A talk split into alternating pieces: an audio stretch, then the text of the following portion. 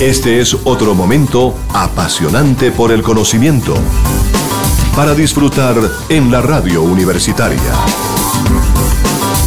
Unipiloto, la radio de la Universidad Piloto de Colombia.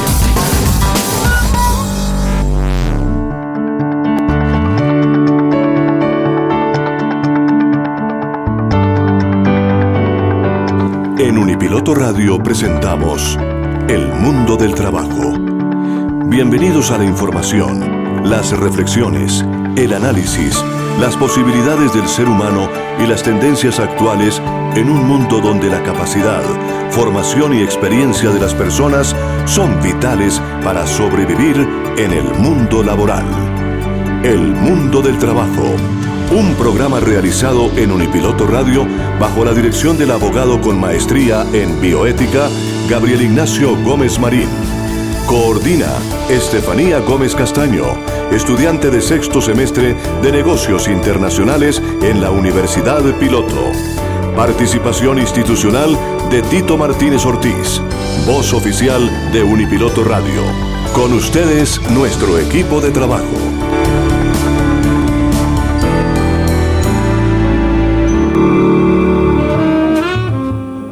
¿Qué tal amables oyentes de Unipiloto Radio? Bienvenidos como siempre a esta hora del mediodía. Hoy jueves les estamos acompañando en el mundo del trabajo y la bioética laboral. Es muy grato para todos nosotros estar en esta hora del mediodía hablando de temas laborales, temas que todos los eh, jueves traemos para ustedes. Nos acompaña en la mesa de trabajo el un invitado especial. Se trata del doctor Andrés Vera Escobar, de la Escuela Nacional Sindical. La periodista Gloria Ortega, profesional del Ministerio de Trabajo, Grupo de Gestión de Entrenamiento y Análisis de la Inspección del Trabajo de la Dirección de Inspección, Vigilancia, Control y Gestión Territorial. Julián Serna Giraldo, nuestro experto en climatología.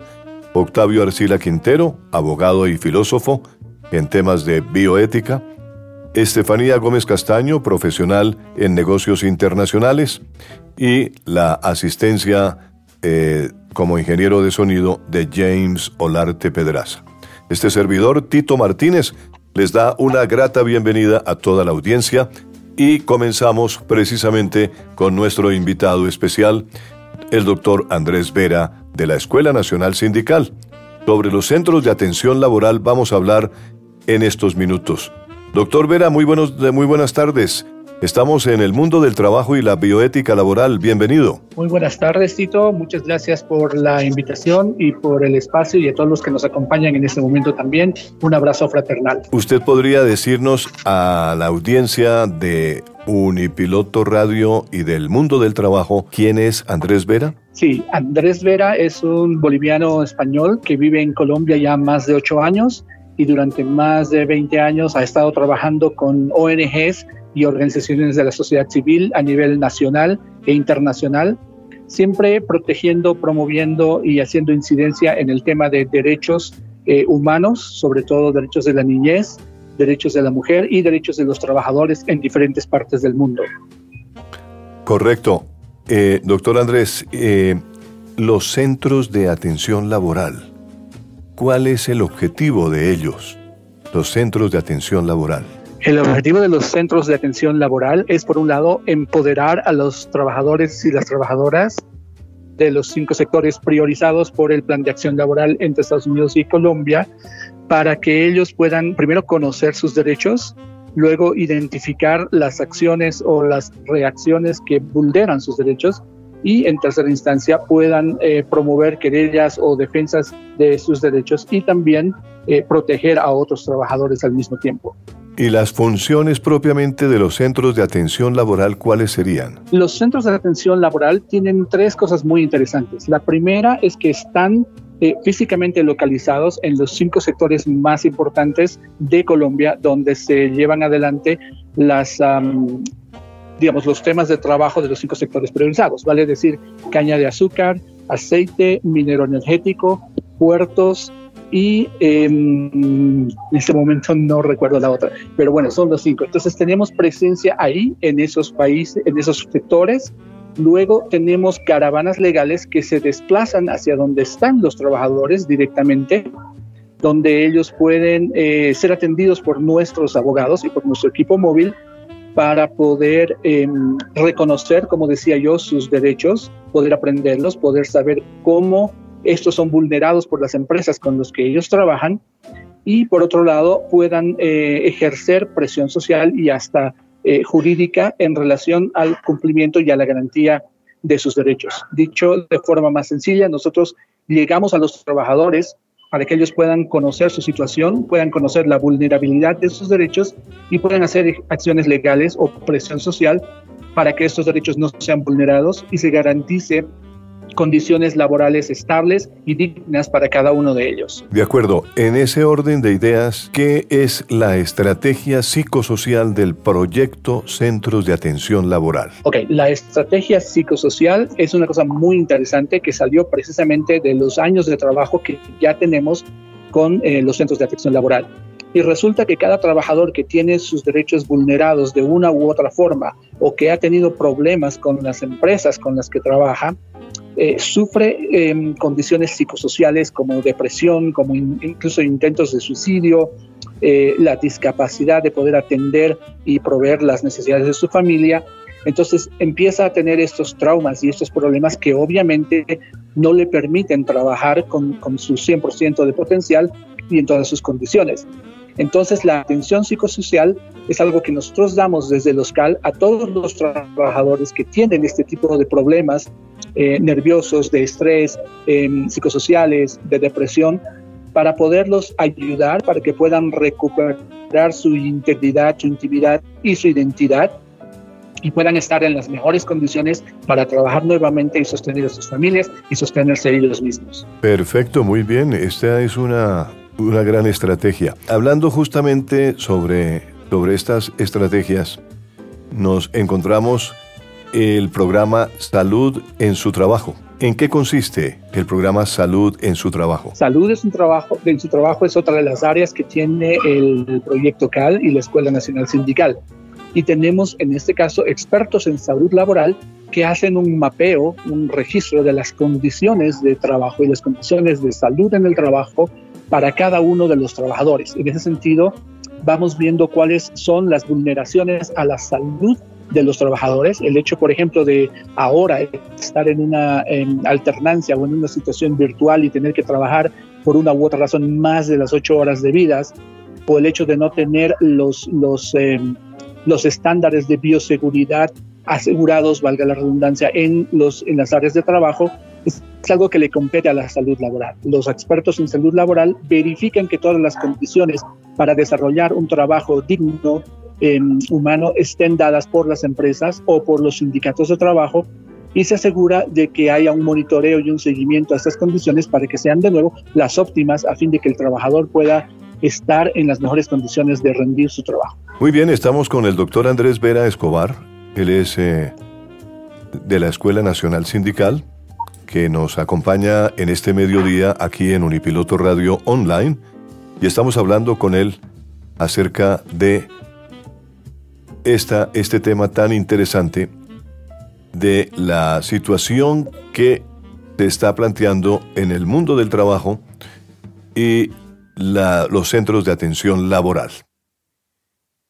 ¿Qué nos lleva realmente a preguntarle en qué consiste la metodología multiplicación de saberes y conocimientos? Una de las cosas interesantes que hemos visto por nuestra experiencia también es que cuando uno em, enseña o da información a un trabajador, el 20% de esa información va a ser retenida durante los siguientes 40 días y luego todo eso se pierde. Entonces, una de las estrategias que hemos desarrollado precisamente es no pasar información, no informar a los trabajadores, sino formarlos en cursos que están diseñados para responder a las necesidades de cada uno de ellos en cada uno de los contextos que están. De esta forma, los trabajadores no solamente adquieren información, sino conocimiento, son conscientes de esa realidad y tienen metodologías y herramientas para poder ejercer sus derechos y cuidar la situación laboral en la que están, pero además multiplicar esa información a sus eh, colegas, a sus compañeros de trabajo y a otras instancias. Esa construcción de proyectos o de cursos proceso que nosotros denominamos no es, eh, no es em, vertical, es decir, no somos nosotros los que creamos los cursos o no los creamos bajo nuestro criterio, sino que recibimos la información de los mismos trabajadores, hacemos un análisis de riesgos y de capacidad de resiliencia de los trabajadores y en base a eso es que nosotros desarrollamos los cursos proceso de tal forma que respondan, como lo decía en un momento, 100% a las necesidades reales de cada uno de los trabajadores en cada uno de los sectores priorizados. Doctor Vera, y si alguien quiere conectarse con usted o con eh, la Escuela Nacional Sindical, ¿dónde se puede ubicar? ¿Hay una página, un correo, unos teléfonos? Me gustaría mucho que, los, que los pudiéramos publicar. claro que sí, con mucho gusto. Hay dos formas de contactarse con nosotros. Primero, toda la información nuestra está en la página web de la Escuela Nacional Sindical y también tenemos la página web del propio proyecto Centros de Acción Laboral, que es cal.org.co. mi correo es directorusdol.org.co y mi teléfono es 318-414-8995. Cualquiera de estas formas que, ustedes quieran o que les sea más fácil contactarse con nosotros, recibir más información sobre lo que hacemos o agendar, por ejemplo, cursos que podamos darles a las organizaciones en las que ustedes están, con muchísimo gusto. Esa es nuestra labor y para eso estamos. ¿Podríamos repetir el correo, doctor Vera? Si es tan amable. Claro que sí. Es director USDOL arroba ens.org.co. Magnífico. ¿Y el teléfono, el celular? 318 414 8995. Muy bien, perfecto. Pues ha sido un gran placer tenerlo en nuestro programa, doctor Andrés Vera Escobar, aquí en Unipiloto Radio y especialmente en el mundo del trabajo y la bioética laboral, programa institucional que lleva el respaldo y también el aval del Ministerio del Trabajo. Y por ello, pues nos interesa mucho el tema que usted está desarrollando en Colombia y supongo que en otros países también, ¿no es cierto?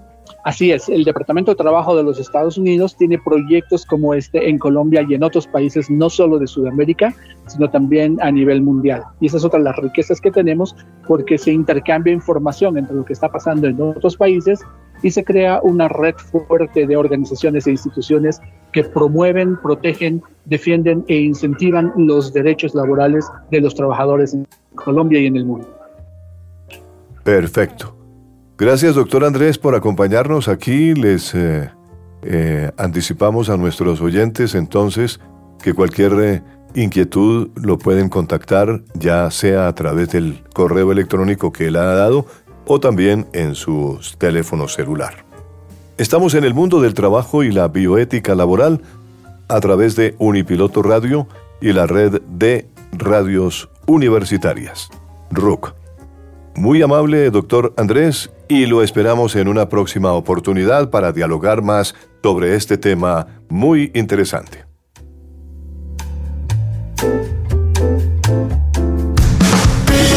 Temas interesantes en el mundo del trabajo y la bioética laboral. La biotecnología, la robótica y la IA sacuden el mundo del trabajo. Para el año 2025, cerca de 85 millones de puestos de trabajo podrían ser desplazados por máquinas. La pandemia aceleró el trabajo remoto y se vio que funciona. Hasta ahí, las reuniones poco atractivas con cuadraditos llenos de caras y algún PDF para matizar generaron agotamiento y hastío. Sin embargo, hay quienes están transformando esta experiencia en algo más dinámico y atractivo. El mundo del trabajo cambia y lo que se viene es la realidad inmersiva, virtual, aumentada, donde hologramas de tamaño real pueden reemplazar la presencialidad para favorecer reuniones cara a cara, según anunció la empresa de coworking, de coworking WeWork, del mismo modo en que ya se usan avatares para ir a eventos y fiestas virtuales corporativas. La gran apuesta para la vuelta a la oficina es el sistema híbrido, en el que algunos días se trabaja desde la casa, otros se vuelve a la compañía. En este entorno habrá una convivencia entre lo presencial y lo virtual. En el ámbito educativo, la IAE, Escuela de Negocios de la Universidad Austral Argentina, ya puso en marcha este sistema y vieron que funciona muy bien. Así, dentro del aula, el profesor tiene dos grupos, uno en carne y hueso y otro en una pantalla. Tenemos un aforo de 40 personas en el aula. Los que lo exceden están en, en, el sistema online en vivo y eso permite que haya menos faltas. Si alguien tiene un problema para concurrir a la clase, pues no pierde el presente. A partir de ahora va a ser difícil que un diseño pedagógico no contemple el sistema híbrido, dice Rubén Figueiredo, director académico del programa de alta dirección de IAE. Se rompe de esta manera el modus operandi de los jefes de a la antigua, controladores de la presencialidad. Durante la pandemia la gente ha trabajado más que antes, añade. Sin embargo, no se imagina un sistema 100% online justamente porque el contacto es importante para los seres humanos. A la gente el teletrabajo le resultó muy atractivo, no al 100%, pero la modalidad híbrida con un ahorro de hora y 40 de viaje por día, dio buen resultado, aseguró Santiago Belinkins. Belinkins, emprendedor, tecnólogo y autor de guía para sobrevivir al presente. Hay productividad extra, sin interrupciones. Algunas empresas vieron ya el beneficio de esta manera de trabajar, pero otras no. De cualquier modo, la virtualidad les conviene al empleador y al empleado y la gente está más contenta, dijo. Hay que escuchar entonces la voz de los empleados, por un lado, y saber cuáles son las necesidades que debe cubrir el puesto por el otro. No todas las personas ni las posiciones son iguales. La tendencia es confirmada por Accenture, una firma global de consultoría y servicios profesionales. Alejandra Ferraro, la directora de recursos humanos para América Latina de esta firma, señaló que hoy las empresas se están reorganizando para salir del home office hacia un modelo híbrido. Muchos colaboradores tienen la necesidad de volver. La gente necesita tener contacto humano. Siendo latinos, hasta casi lo anhelamos un poco más, dice. Sin embargo, explica que no se puede volver a la oficina de la misma manera, como si nada hubiera ocurrido. Hay que escuchar la voz de los empleados por un lado y saber cuáles son las necesidades que debe cubrir el puesto por el otro. No todas las personas ni las posiciones son iguales. Recordemos esa frase. Se trata, dice, de volver a una nueva normalidad que sí o sí debe incluir un propósito. ¿Por qué me quedo en casa? ¿Para qué vengo a la oficina? ¿Qué es lo mejor para mi puesto y también para mí y mi familia? Se trata entonces de conversaciones en las que deberían intervenir todos los actores de la compañía. Pero, mucho cuidado, hoy, advierte Ferraro, la pandemia persiste. Aunque la vacunación da más tranquilidad, hay que seguir cuidándose. Reconfiguraciones. Para Sebastián Fernández Silva, director de personal de Mercado Libre, se viene una reconfiguración de la propuesta de valor tradicional. En el pasado, solíamos tener beneficios y prácticas enfocados en sustentar el trabajo de oficina. Por ejemplo, en nuestro caso, el beneficio de almuerzo en oficinas lo transformamos, ofreciendo el mismo descuento del 70% a través del uso de la billetera virtual del mercado pago en supermercados y restaurantes de cercanía. Lo mismo aplica para el equipamiento. Además de las laptops y otros dispositivos, antes teníamos todas las comodidades solamente en la oficina. Por eso, nos adaptamos rápido y dimos un beneficio de 500 dólares a todos nuestros colaboradores para que equipen su oficina, su espacio de trabajo, pero en casa. Y otro punto que considera llegó para quedarse es el protagonismo del cuidado de las personas, especialmente con prácticas para el bienestar físico, emocional y de la salud psicológica de los equipos. Venimos trabajando desde el año pasado con la Fundación INECO, haciendo mapeos de bienestar emocional en todo nuestro equipo y dando acompañamiento psicológico personalizado, enfatizó Fernández Silva. Por supuesto, la tecnología produce cambios de fondo. El proceso más interesante que estamos viviendo es que las computadoras ahora hacen tareas intelectuales y hasta acá requerían de un ser humano. Hoy, dos tercios de los trabajos actuales probablemente desaparezcan en los próximos 20 años. La buena noticia es que hay 20 años para acomodarse, dice Bilinkis. Y los avances de la tecnología impulsan la búsqueda de perfiles con las más variadas habilidades. Un trabajo realizado por el BID denominado Tecnolatinas 2021, a fines del año pasado, contabilizó en la región 1.005 compañías unicornio que generaban en conjunto un ecosistema valuado en 221 mil millones de dólares. Cifras realmente impresionantes las que estamos viendo con esta situación que estamos viviendo hoy en día. Muy bien, el currículum de que debería ser más flexible a los cambios, afirma mm, Bilinkis, eh, la forma de aprender de los jóvenes es mucho más dinámica, más práctica, combina las metodologías de autogestión que eligen los más autodidactas con el aprendizaje en la comunidad, que se multiplica a partir de la interacción que se da en las redes sociales, según afirma Fernández Silva de Mercado Libre. Para multiplicar la empleabilidad es necesario multiplicar la enseñanza de STEM especialmente lógica, matemática, coding, que permite desarrollar cada vez más los campos de la robótica, la inteligencia artificial, el diseño basado en la experiencia del usuario, la ciberseguridad, entre tantos otros que impactan en la economía digital. Y a propósito del mundo del trabajo, pues estaremos siempre trayendo temas interesantes aquí en esta hora del mediodía de hoy jueves. Gracias por escucharnos, amable audiencia. Vamos a continuar con otros temas en el mundo del trabajo y la bioética laboral.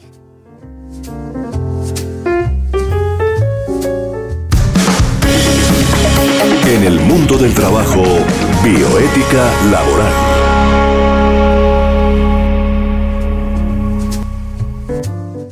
La invitada especial hoy es la doctora Gloria Patricia Ortega Bedoya del Grupo de Gestión de Entrenamiento y Análisis de la Inspección del Trabajo de la Dirección de Inspección, Vigilancia, Control y Gestión Territorial.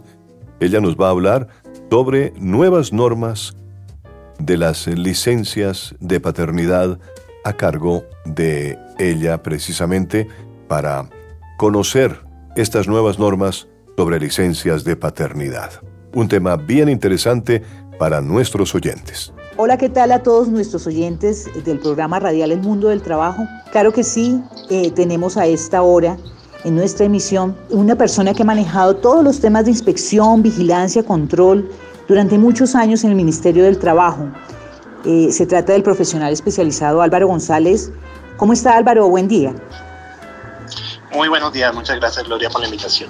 Bueno, estamos con él porque, como ya lo dijeron nuestros compañeros de la mesa de trabajo, vamos a hablar sobre la ley parental, o dicha en otras palabras, la ley que produce una licencia para las personas u hombres que son padres, que conforman una familia con su esposa o con su compañera sentimental esto ha sido recientemente normatizado a través de la ley 2114 de 2021. Beneficios para la familia, beneficios para los padres, quienes van a poder estar más tiempo con el recién nacido. Pero le vamos a preguntar a, nuestro profesional especializado, la persona que ha trabajado de cerca el tema, ¿qué es la ley 2114 de 2021, doctor Álvaro?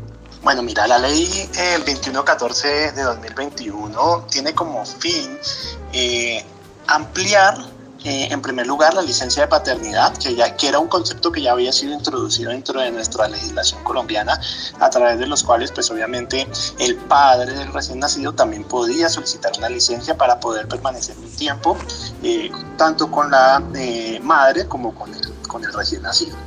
Sin embargo, la ley eh, la ley 2114 hace también, eh, ingresa a nuestra legislación dos conceptos nuevos que antes no teníamos y que nos eh, presenta un concepto llamado la licencia parental compartida y la licencia parental flexible de tiempo parcial, que son, digamos, dos conceptos nuevos que le es aplicable en todo el territorio nacional en los casos en los cuales, pues, tengamos una situación donde esté próximo a nacer o cuando, o cuando nazca, eh, digamos, el, niño o la niña. Bueno, eh, eh, vamos. Esta, ley lo que busca, esta ley lo que ha buscado es modificar los artículos principalmente 236 y 241A del Código Sustantivo del Trabajo y obviamente, digamos, normatiza todos estos temas. Vamos a hablar un poquito aquí en castellano para nuestros jóvenes oyentes del programa.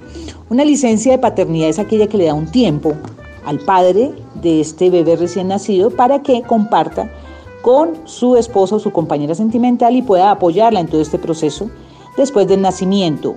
¿En qué se diferencia la normatividad que ya existía con la nueva ley? ¿Cuál es el beneficio específico? Entonces, básicamente, digamos que hagamos un, un, recorderis de todo este tema. En primer lugar, pues, digamos, nuestra ley siempre ha contemplado la posibilidad de que exista lo que se llama la licencia de maternidad, eh, que es una licencia que se le entrega a la trabajadora pues desde el momento en que tiene eh, a, su, a su hijo mm, durante un tiempo establecido en la misma norma que ha venido, eh, digamos, por avances normativos a lo largo de, estos últimos 10 años incrementándose. Hoy ya tenemos una licencia mucho más alta de, de, 18 semanas a través de las cuales, pues, digamos, la, la madre pues, se puede dedicar a todo el proceso de cuidado del recién nacido.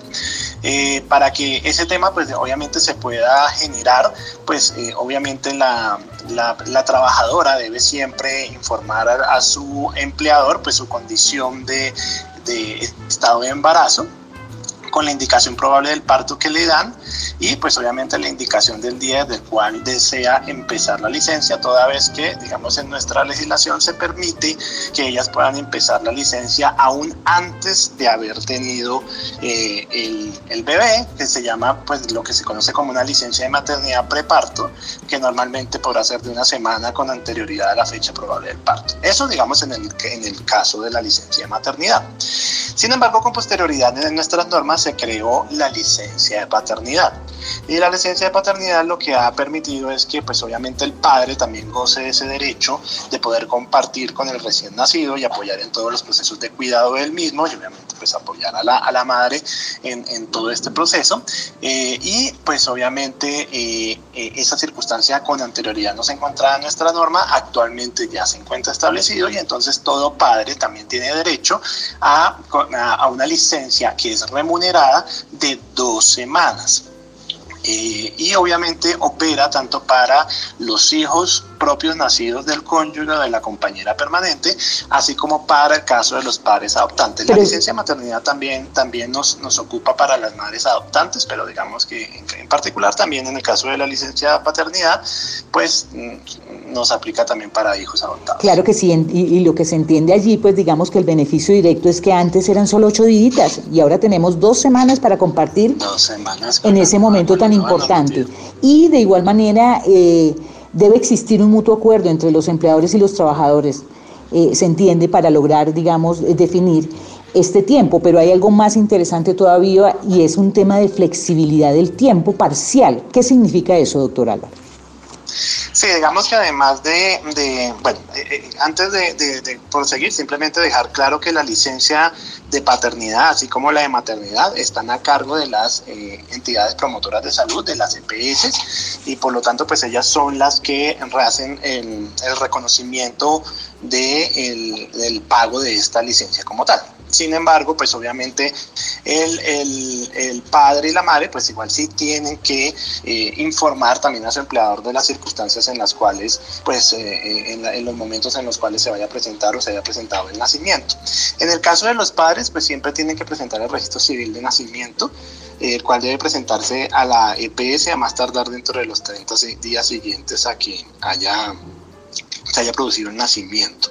Entonces eso es importante también para que los, los oyentes lo tengan presente, porque normalmente no se conoce cómo acceder a este tipo de, beneficios. Existen, por ejemplo, discúlpeme doctor Álvaro, ¿existe alguna excepción a esta regla? Es decir, ¿alguno de ellos les pueden decir no por X o Y motivo? ¿Hay unas, unas excepciones para esta Digamos, digamos que en estricto sentido no lo hay. Lo que sí es importante tener claro es que la licencia sí puede ser reconocida proporcionalmente de acuerdo a las semanas cotizadas por el padre durante el periodo de gestación. Porque si, digamos, el padre entró recientemente a trabajar, eh, pues obviamente la licencia ya no será eh, reconocida en, por los montos completos, sino que será reconocida proporcionalmente al, número de semanas que ya lleve cotizando dentro de la EPS. Esa es, digamos, la única circunstancia, pero pues eso sí ya es particularizado para cada circunstancia, para cada caso.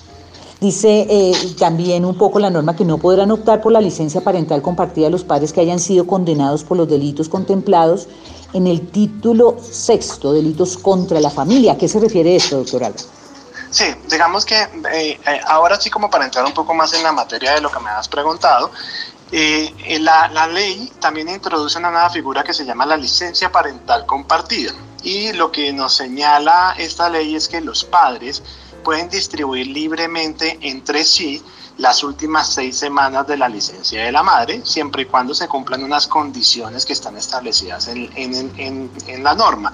Es decir, las últimas seis semanas de la licencia de la madre, la madre puede ceder alguna de esas semanas al padre para efectos de que él tenga un periodo aún mayor de tiempo para poder, digamos, eh, estar en estos procesos iniciales eh, con el hijo. Entonces, digamos que esto es lo que se denomina la licencia parental compartida.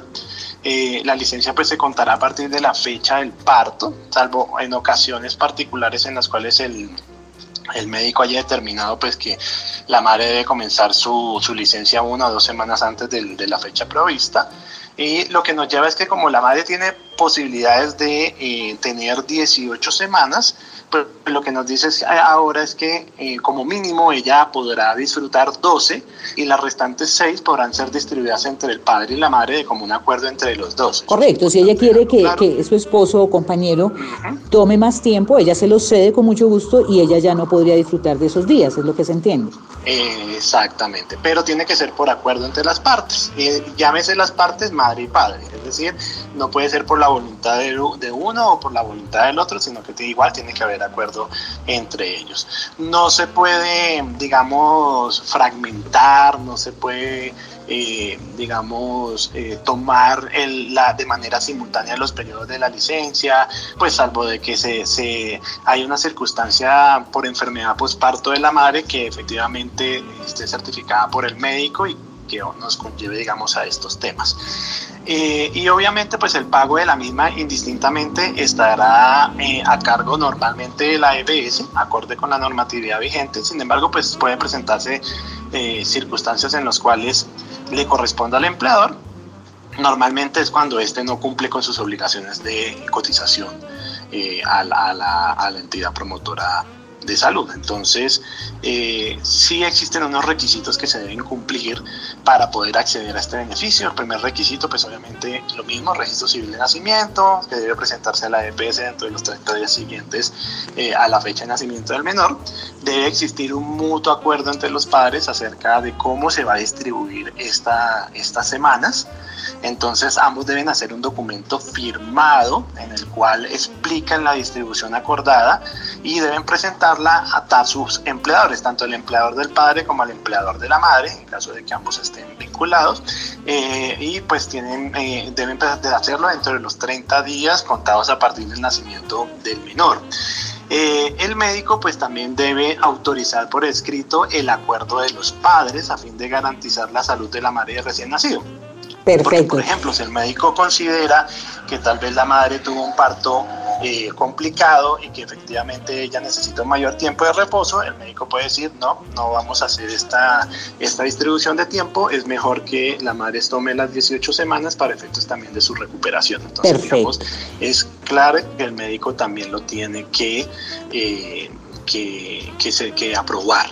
Y por último, pues los padres sí tienen que, normalmente el proceso normal que, que se desarrolla con este tema de, de los trabajadores en embarazo, en el sentido de tener que presentarle al empleador, pues obviamente el certificado que cuenta del estado eh, de embarazo o la constancia de nacimiento del menor, la indicación probable del parto, el día desde el cual se empezarán a tomar las licencias cada uno y igual como lo, como lo he señalado en las anteriores licencias, eh, esta también, digamos, eh, le aplica tanto para los hijos adoptivos.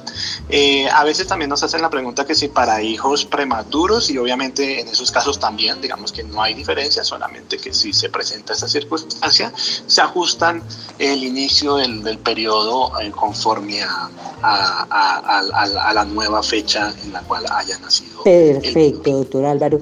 González, él, es inspector del trabajo y seguridad social, pero es un profesional especializado que lleva muchos años trabajando de manera transversal todos estos temas. Muchísimas gracias por esta clara explicación sobre esta licencia parental flexible de tiempo parcial para que todos los papitos y las mamitas puedan disfrutar más tiempo con su bebé. Importantísimo trabajo que adelanta también de promoción el Ministerio del Trabajo como regulador de las normas laborales.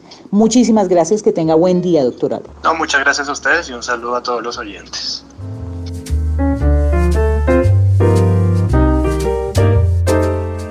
En Unipiloto Radio y en el mundo del trabajo y la bioética laboral, hemos tenido el gran placer de escuchar a la doctora Gloria Patricia Ortega Bedoya, del Grupo de Gestión de Entrenamiento y Análisis de la Inspección del Trabajo de la Dirección de Inspección, Vigilancia, Control y Gestión Territorial, sobre un tema bien interesante que son las licencias de paternidad. Gracias, doctora Gloria, y hasta una próxima oportunidad. Y hacemos una pausa musical en el mundo del trabajo y la bioética laboral. Estefanía Gómez Castaño nos acompaña en este mediodía también con la música. Estefanía, bienvenida.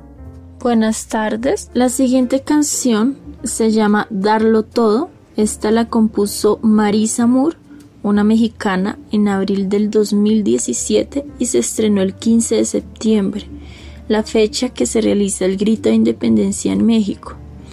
En menos de dos semanas, la canción llegó a más de 400.000 plays en Spotify y entró a diferentes playlists como Top 50 Global, Made in México, Canción del Día, Distrito Indie y duró más de 15 días en el número 1 en la lista de Viral 50 México. Menciona Marisa que la canción hace la necesidad de expresar como ciudadana el descontento con la situación actual de su país y lo más importante era dejar ese mensaje lo bonito que es el país y lo mucho que vale la pena luchar por él.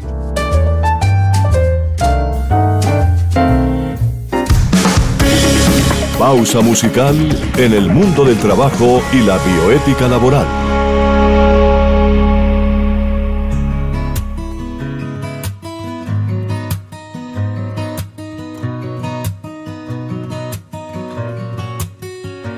Crecen los muertos y llueven cenizas. Quieren que el miedo gobierne mi vida. Volvernos células muertas para que tenga mi alma desierta. Somos un pueblo que no se marchita, aunque respira un mar de injusticias. Que se levante mi gente, que es el amor nuestro único frente. Que el mal no va a ringar nunca en mi piel, aunque me pinten con sangre la fe. No voy a callarme ni voy a correr, no porque por ti voy a darlo todo. México lindo te quiero sanar, no voy a cederle al poder mi porque por ti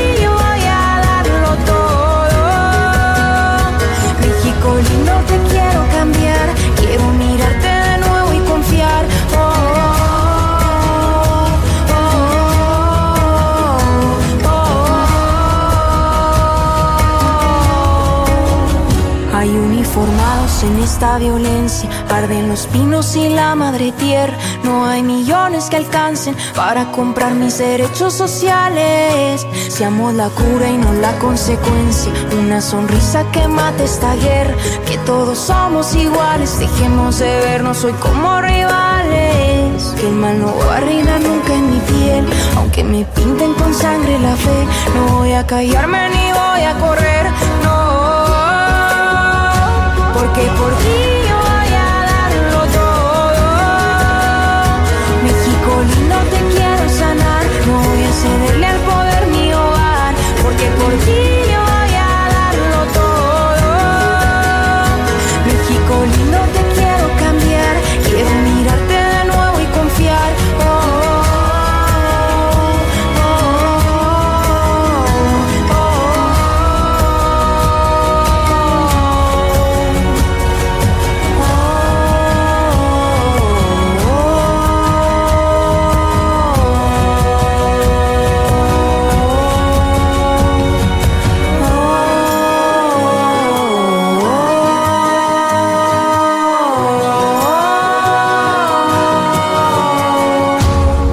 por ti voy a darlo todo. México lindo te quiero sanar, no voy a cederle al poder mi hogar. Porque por ti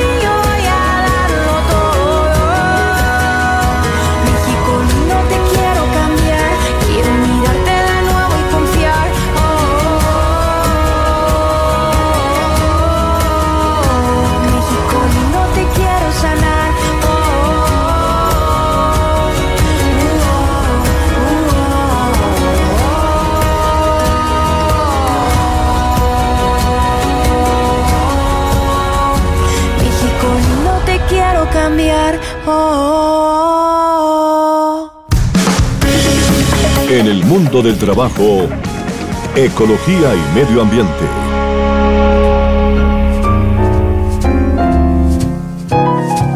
En el mundo del trabajo y la bioética laboral, le damos la bienvenida al doctor Julián Serna Giraldo en el tema La crisis climática.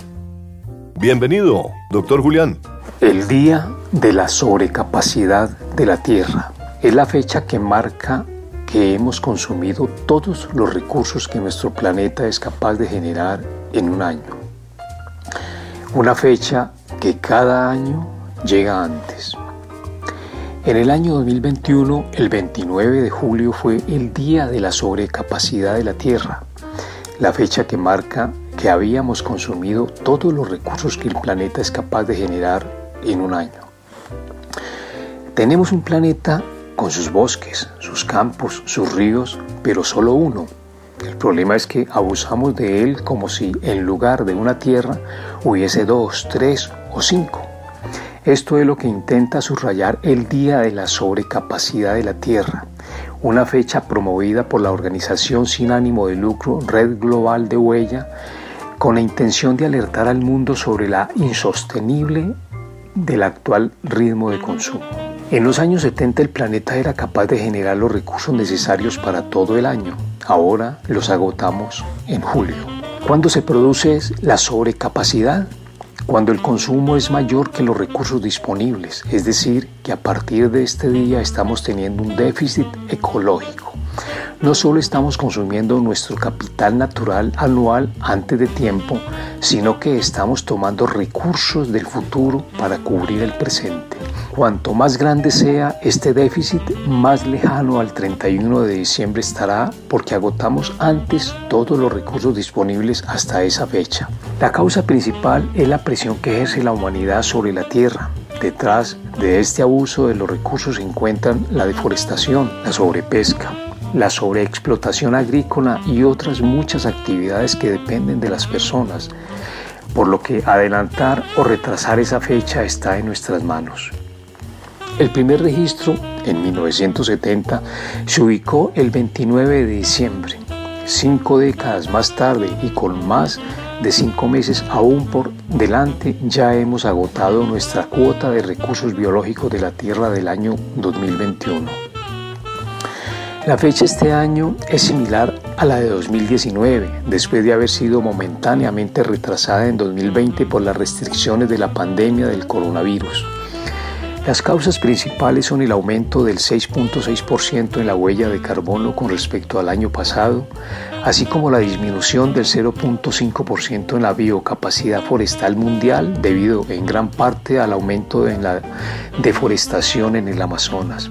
Solo en Brasil se perdieron 1.5 millones de hectáreas en 2020 y las estimaciones para 2021 indican un aumento interanual de la, de la deforestación de hasta un 43%. El día de la sobrecapacidad de la tierra es diferente para cada país, ni todos en todos los países se utilizan los mismos recursos ni se consume la misma cantidad. Por eso, cada país tiene una fecha de sobrecapacidad diferente porque no todos los países tienen la misma biocapacidad o huella de carbono. Según los datos de Global Footprint, el país que alcanza antes su sobrecapacidad es Qatar, 9 de febrero de 2021. En cambio, Santo Tomé y Príncipe tiene la fecha más tardía, 27 de diciembre de 2021. En España, por ejemplo, el día de la sobrecapacidad es el 25 de mayo de 2021. Si toda la capacidad adoptara un estilo de vida similar al del español medio, necesitaría 2.5 planetas para mantenerse. No solo hay desigualdad en los recursos que se consumen, sino también en los efectos del cambio climático. Paradójicamente, los países que menos recursos consumen son también los más vulnerables al impacto de eventos climáticos extremos como huracanes, inundaciones o incendios que conforman los efectos más visibles del calentamiento global. Según la organización German Rights que analiza y presenta los costos humanos y económicos directos de los fenómenos extremos en 180 países del mundo, Myanmar es uno de los tres países más afectados por eventos climáticos extremos. Sin embargo, no será hasta el 8 de diciembre que alcance su propio día de la sobrecapacidad de la Tierra. Definitivamente debemos encontrar el modo de satisfacer nuestras necesidades actuales sin comprometer los recursos de las generaciones futuras.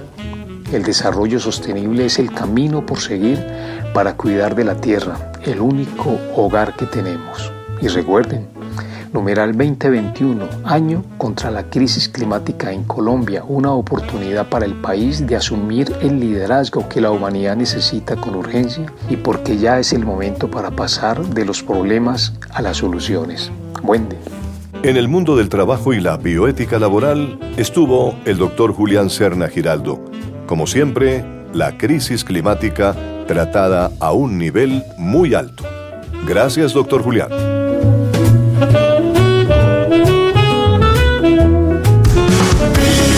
En el mundo del trabajo, estas son notas de actualidad laboral. En el mundo del trabajo y la bioética laboral llega el doctor Octavio Arcila Quintero, filósofo y abogado, magíster en educación, con el tema Diferencias del uso de la tecnología frente al desarrollo del derecho a la intimidad. Bienvenido, doctor Octavio. Buen día para todos los oyentes de El Mundo del Trabajo en esta sección de la bioética laboral. Hoy vamos a estudiar un tema relacionado con la forma en que incursionan los medios tecnológicos en la vida laboral y concretamente cómo afectan de manera positiva o negativa el derecho a la intimidad de los trabajadores.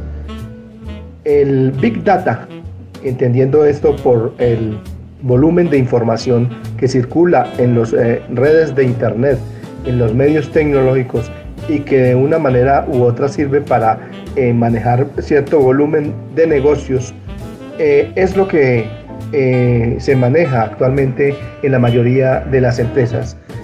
hay algunas ventajas que mm, presentan para los trabajadores la incursión de los medios tecnológicos en el trabajo. Y uno de ellos es que hay una comunicación sincrónica, es decir, una comunicación instantánea Antes eh, se, eh, se requería un mensaje y esperar a que se procesara una respuesta, lo cual demoraba uno, dos o tres días o muchas veces eh, mayor tiempo, pero con la comunicación asincrónica, la mensajería instantánea, pues se permite que los trabajadores tengan una, mayor, una respuesta más inmediata frente a los requerimientos y para desarrollar su actividad laboral. Esto incursiona, esta incursión de estos medios mm, instantáneos de comunicación, pues ha generado una mayor globalización del conocimiento, una mayor globalización de los medios, de, los medios de, trabajo, de la producción y en fin del mundo en general. Eh, unos aspectos positivos también frente de la incursión de los medios tecnológicos en el mundo del trabajo es que se crean nuevos puestos de trabajo. Los asistentes virtuales, los asistentes administrativos, diseñadores gráficos, los escritores, los ilustradores, los periodistas, son algunas de las actividades de la de actividades humanas que han, mm, se han beneficiado y que han visto en estas herramientas de la tecnología, de la comunicación y de la, del Big Data en mejores maneras de desarrollar su labor. Por supuesto que esto también ha contribuido a unos mejores procesos de calidad. Hay una mayor inmediatez en el flujo de la información. Em, el trabajo remoto que antes no se podía realizar por parte de los trabajadores, hoy en día hay muchos trabajadores que pueden desarrollar su actividad laboral aún desde sus hogares o desde muchas muchos eh, desde muchos sitios donde antes no se podía realizar. Eh, presenta también la facilidad de que personas con habilidades blandas, con eh, como la inteligencia emocional, por ejemplo, eh, que no necesitan, digamos, una preparación académica, un cúmulo de información, una preparación de carreras con especializaciones, sino que muchas personas con una mediana preparación académica y con simplemente presentar una serie de, de habilidades puede desarrollar actividades laborales. Esto no era posible en algunas ocasiones en el pasado. Eh, también las ventajas que tiene la incursión de los medios tecnológicos en el mundo del trabajo es que eh, se facilita el trabajo en equipo. Eh, anteriormente, cuando se presentaba una, una necesidad de tomar decisiones complejas en una empresa, se debía reunir un equipo de trabajo que muchas veces estaban en ciudades diferentes, que muchas veces estaban en actividades eh, diferentes y que no podían reunirse físicamente para tomar decisiones, analizar situaciones mm, complejas de la empresa. Hoy en día, con la incursión de los medios tecnológicos, en, eh, eh, una empresa puede crear una junta para tomar una decisión en 10 minutos, así las personas no se encuentren presentes físicamente. Esto indudablemente revoluciona la actividad empresarial, la actividad laboral y permite que se realicen ciertas actividades que antes no se presentaban. Y por supuesto esto crea mm, mayores habilidades en la negociación, en la toma de decisiones críticas y del trabajo en equipo que eh, antes eh, era más difícil de asumir frente al derecho a la actividad laboral. por supuesto también hay una mayor optimización de la productividad industrial eh, porque los procesos para que se crean para la realización de actividades de transformación de materias primas, de explotación industrial, en fin, todas estas actividades, pues encuentran una mayor eficiencia en el en, la, cuando los trabajadores se reúnen en equipos y toman decisiones y crean procesos mucho más ágiles para realizar la actividad laboral. También hay una serie de desventajas de la incursión de los medios tecnológicos en el mundo del trabajo y concretamente frente a la afectación al derecho a la intimidad y que es en la presentación del problema del hackeo en las redes sociales, en los medios, en las plataformas, en los diferentes mm, medios virtuales que, que tienen las empresas, las personas o los estados. Y esto indudablemente es una desventaja de el mundo de la tecnología. Pero eh, también em, se crea por parte de las personas una mayor dependencia a los aparatos tecnológicos, el aislamiento social, eh, pues eso lo vimos en la, en la, en la reciente pandemia que está viviendo y que vivió la humanidad en donde eh, la mejor forma de aislamiento social frente a la actividad laboral era la, el trabajo remoto, el, trabajo a través de la, del Internet. Em, surgen igualmente una serie de inconvenientes como es el tecnoestrés, es decir, las nuevas formas de estrés laboral.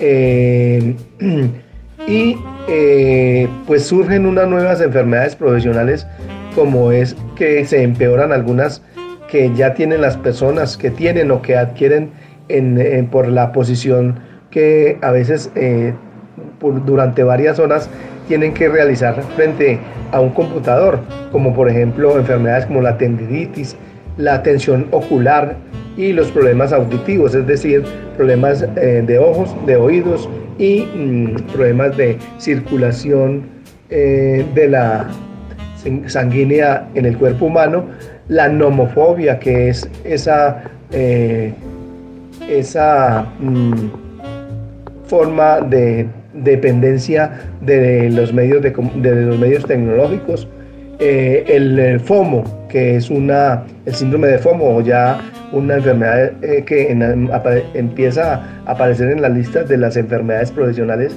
que es el deseo continuo y esa ansiedad de estar conectado siempre a un computador o a un celular.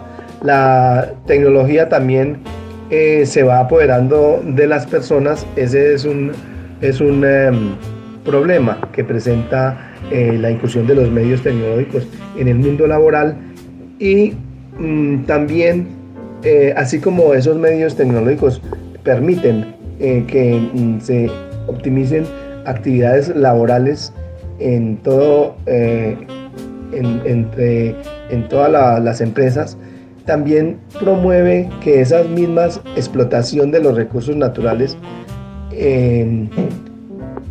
se vuelva más ágil, es decir, ah, se optimicen procesos y se mejoren procesos, pero para dañar el medio ambiente. Esa es una desventaja que puede presentar eh, la inclusión de los medios tecnológicos en la actividad laboral. Entonces, también y finalmente pues una desventaja bastante mm, reconocida a nivel mundial es que genera una inestabilidad laboral ya que mm, muchas personas incluyendo eh, mujeres eh, personas de edad avanzada el llamado edaísmo eh, se tiende a agudizar la problemática debido a que se reemplaza a, este, a, estas personas y no solamente a estas personas, muchas veces también a personas jóvenes por, para reemplazarlas por máquinas, por procedimientos, por, digamos, actividades que con la ayuda de la tecnología pueden llegar a reemplazar a esos, a esas piezas, a esos em, eh, individuos que antes eran indispensables tener al lado mm, en la empresa y que ahora se prescinde de ellos. En el mundo del trabajo y la bioética laboral, el doctor Octavio Arcila Quintero nos ha acompañado hoy con el tema Diferencias del uso de la tecnología frente al desarrollo del derecho a la intimidad. Muchas gracias, doctor Octavio, por su participación. En el mundo del trabajo les contamos una historia.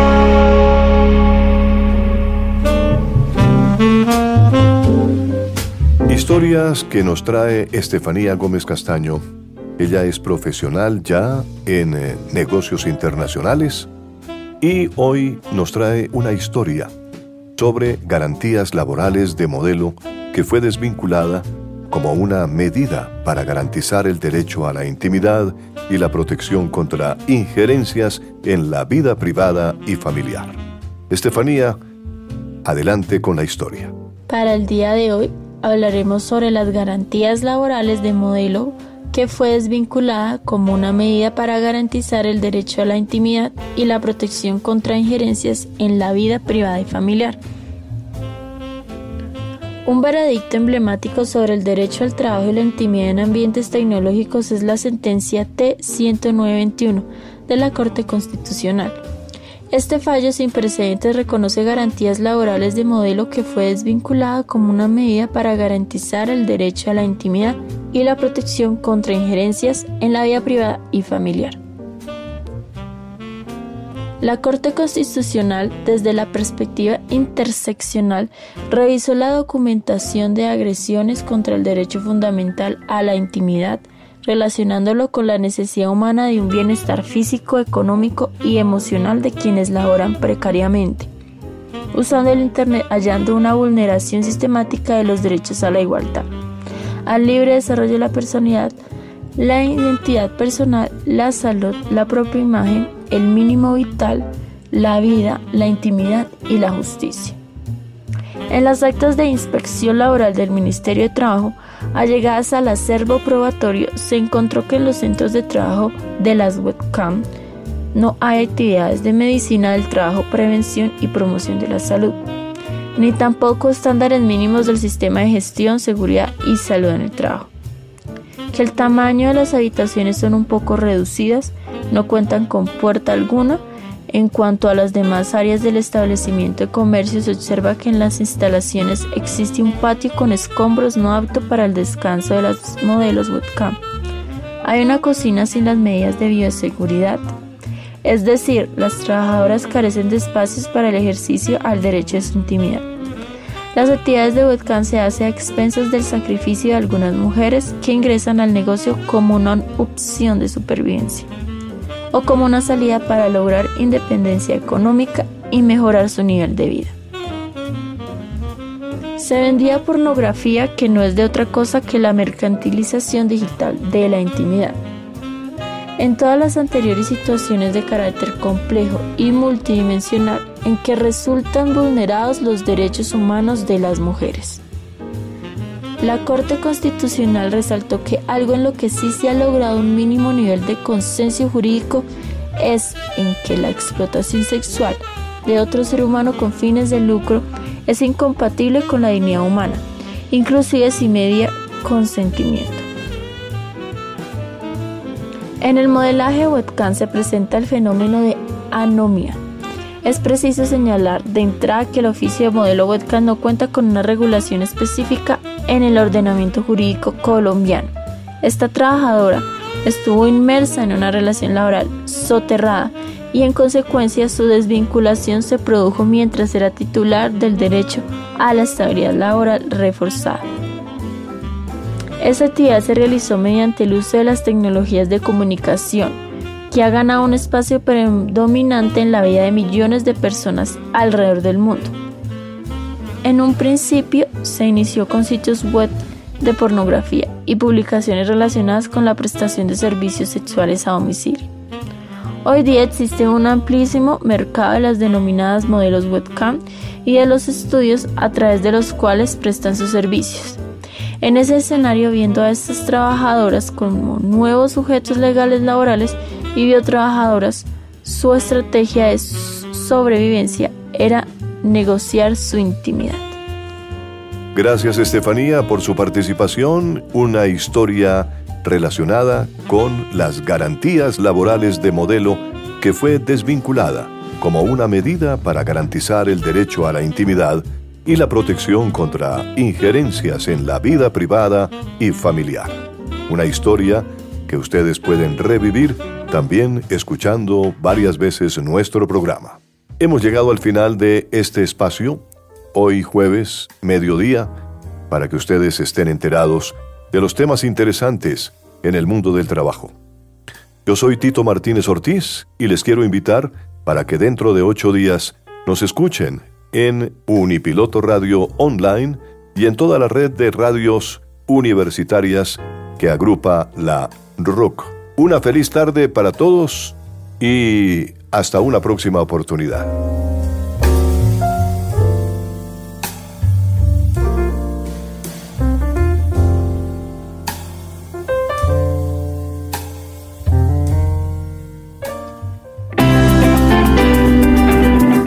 Unipiloto Radio hemos presentado El mundo del trabajo y la bioética laboral.